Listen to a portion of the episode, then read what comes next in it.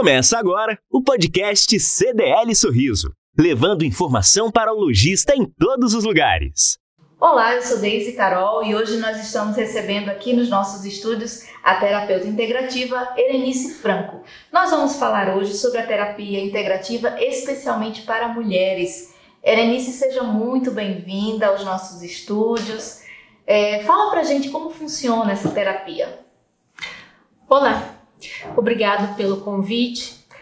Então, a terapia integrativa, ela usa de vários recursos para a gente olhar o todo.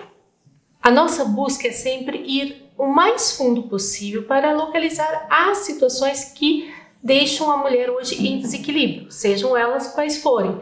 Então, quando a gente fala em terapia integrativa ou terapia holística, é sempre esse olhar para o todo, vendo o que se passa hoje, vendo o que se passou ontem, no passado, no passado mais distante. Então, a gente busca todas as formas de olhar para a situação para a gente então chegar a um diagnóstico, uma solução, dissolver as questões que ela traz. É uma técnica de investigação de tudo que já aconteceu na vida do paciente?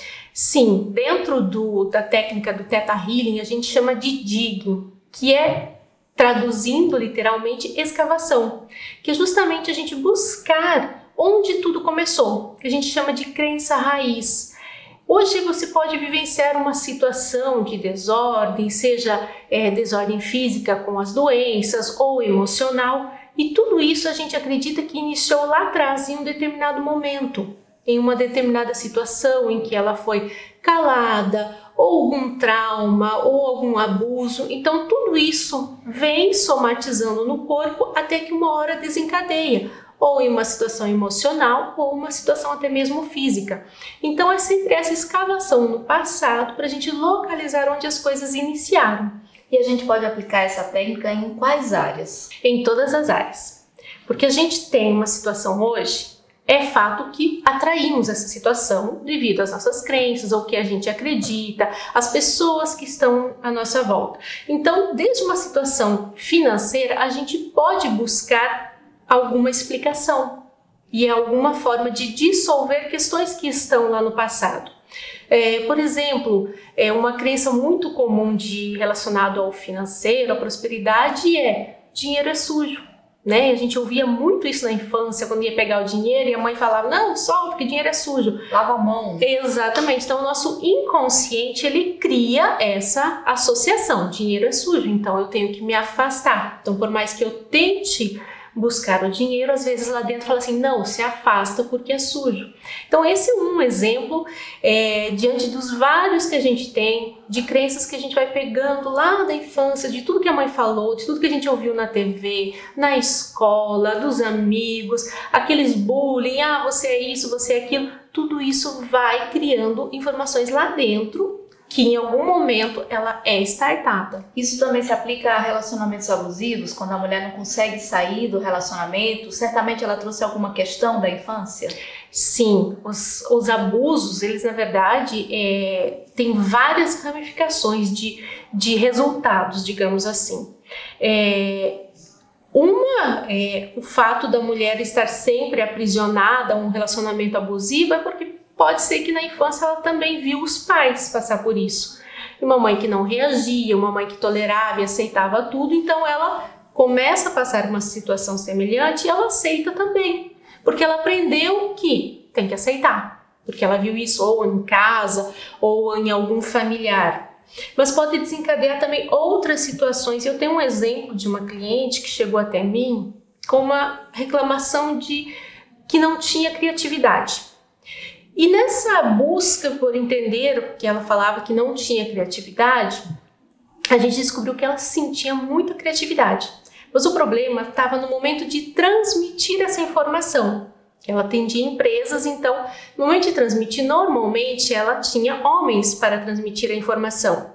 E ela travava. Ela tinha uma barreira. Ela tinha uma barreira na hora de passar essa informação. E a gente foi investigando e chegamos na infância, no momento em que ela sofreu um abuso. E foi um abuso onde houve um toque, um simples toque, né? Um toque de um familiar em seus seios. Mas que ela não soube lidar com a situação. No momento em que isso aconteceu, este, esta pessoa pediu para ela não contar para ninguém. Então ela se calou E diante daquilo, todas as vezes que ela se aproximava de um homem, porque foi associado uma criança, imagina, uma criança de 4, 3, 2 anos, ela não entende, ela não tem discernimento. Então ela associou a tudo aquilo a um fato abusivo. Então, quando ela se coloca diante de um homem para falar, ela sente o bloqueio. E aí achava que era falta de criatividade. Exatamente. Então, quando a gente volta lá, ressignifica toda essa situação, traz os aprendizados, libera todos os bloqueios, a gente consegue então trazer novamente é, é, para a mulher a capacidade de ela se colocar diante né, da, da profissão dela de uma maneira muito mais tranquila, sem esses bloqueios. Normalmente esses bloqueios eles acontecem na infância ou em outra fase, por exemplo? Ele pode acontecer em diversas fases. Mas é mais comum na infância? É mais comum na infância, sim. Por quê? Do, do 1 aos 7 anos é quando a gente forma toda a nossa personalidade, praticamente. Então, é como se fosse esponjinha, tá assimilando tudo. Não tem o discernimento. Exatamente. É para ela, tudo que ela ouve naquele período é real, é, é verdadeiro. Ela não sabe distinguir se é bom ou se é mal. Para ela é verdadeiro tudo aquilo. Então, ela traz para a vida adulta. E aí, em determinados momentos, a pessoa é colocada diante de uma situação talvez nova ou não, mas é resgatada essa informação dentro dela. E aí ou vem os medos, os traumas todos à tona. É, é importante essa investigação, esse retorno para buscar exatamente a fonte do problema, porque muitas pessoas querem tratar a causa, né? Há uma consequência de tudo isso, mas o que está causando realmente é, é muito difícil de você ver na superficialidade. Por exemplo, a moça que achava que tinha um problema de de criatividade, talvez ela fosse buscar um curso voltado à criatividade e não iria resolver esse problema de barreira. No ambiente de trabalho, é, como é que essa terapia integrativa ela pode contribuir? Há uma terapia em grupo, por setores? Como é que funciona? Sim, dá para trabalhar em grupos e dentro do, do ambiente de trabalho, é interessante a gente utilizar, e é uma dica bem interessante para as pessoas lembrarem, de olhar o outro como espelho. Normalmente nós é, sentimos alguma certa é, rejeição, atração ou rejeição com pessoas que têm uma certa identificação conosco. Só que essa identificação não é consciente, normalmente ela é inconsciente. Então, às vezes a gente bate o olho na pessoa e fala, não gosto dela. Por quê? Porque lá dentro, alguma coisa já sabe que não bateu com a minha crença, não bateu com a crença dela. Isso é uma, um processo energético mesmo. Então a pessoa já fala, não, não gostei dela. Poxa, você nem conhece a pessoa. Não, mas eu não gosto dela.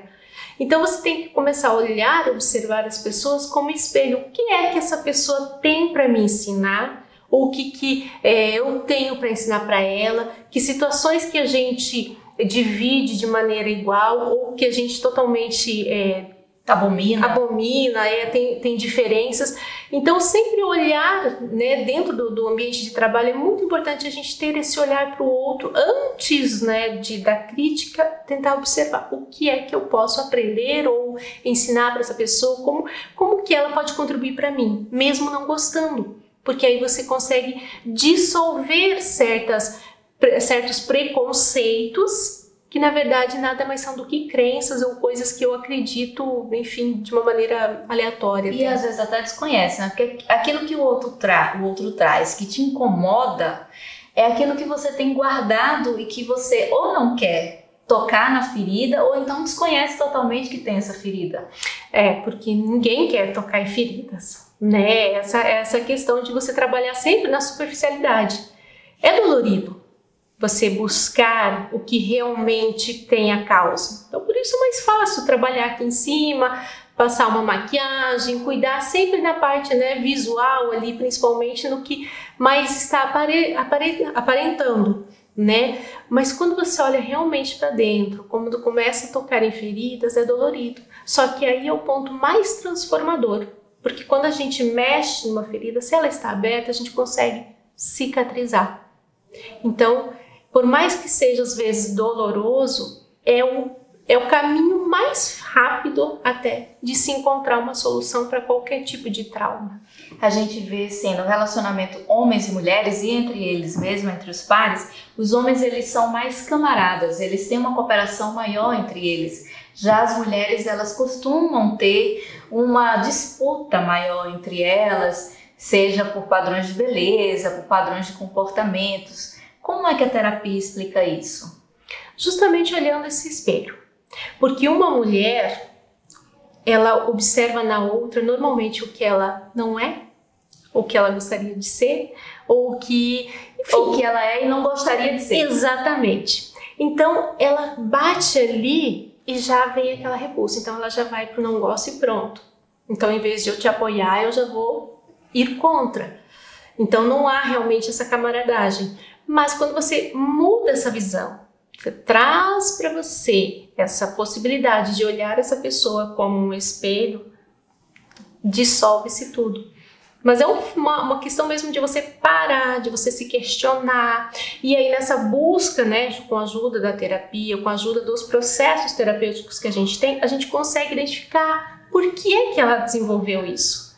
Né? Por que, que talvez a relação com a mãe, com alguém lá atrás, ensinou para ela que tem que ser assim.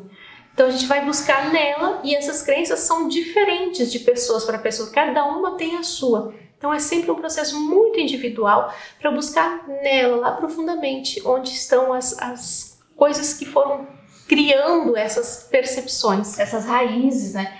Pode-se dizer que essa disputa entre as mulheres começa ainda no relacionamento com a mãe. A filha e a mãe elas disputam a atenção do pai, do marido, elas são concorrentes já desde o começo? Sim, muitas vezes sim. É uma disputa por atenção, né? Porque a criança ela quer atenção de todas as formas, e aí a mãe tem que se dividir em família, com, com o esposo, com o trabalho, com responsabilidades fora, às vezes tem outros filhos, e a criança ela, ela se vê como única. Então há já uma, um certo, uma certa rixa ali que a criança quer tudo, mas a mãe não tem todo o tempo para ela. Então, sim, ele é um momento assim bem delicado onde começam muitas das crenças que depois desencadeiam situações futuras.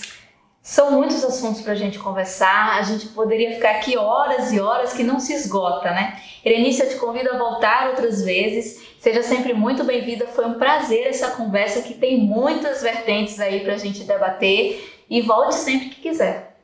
Eu que agradeço o convite, estou à disposição. Sempre que surgirem novos, novas oportunidades, novos assuntos, estarei aqui. Ok, muito obrigada. Obrigada.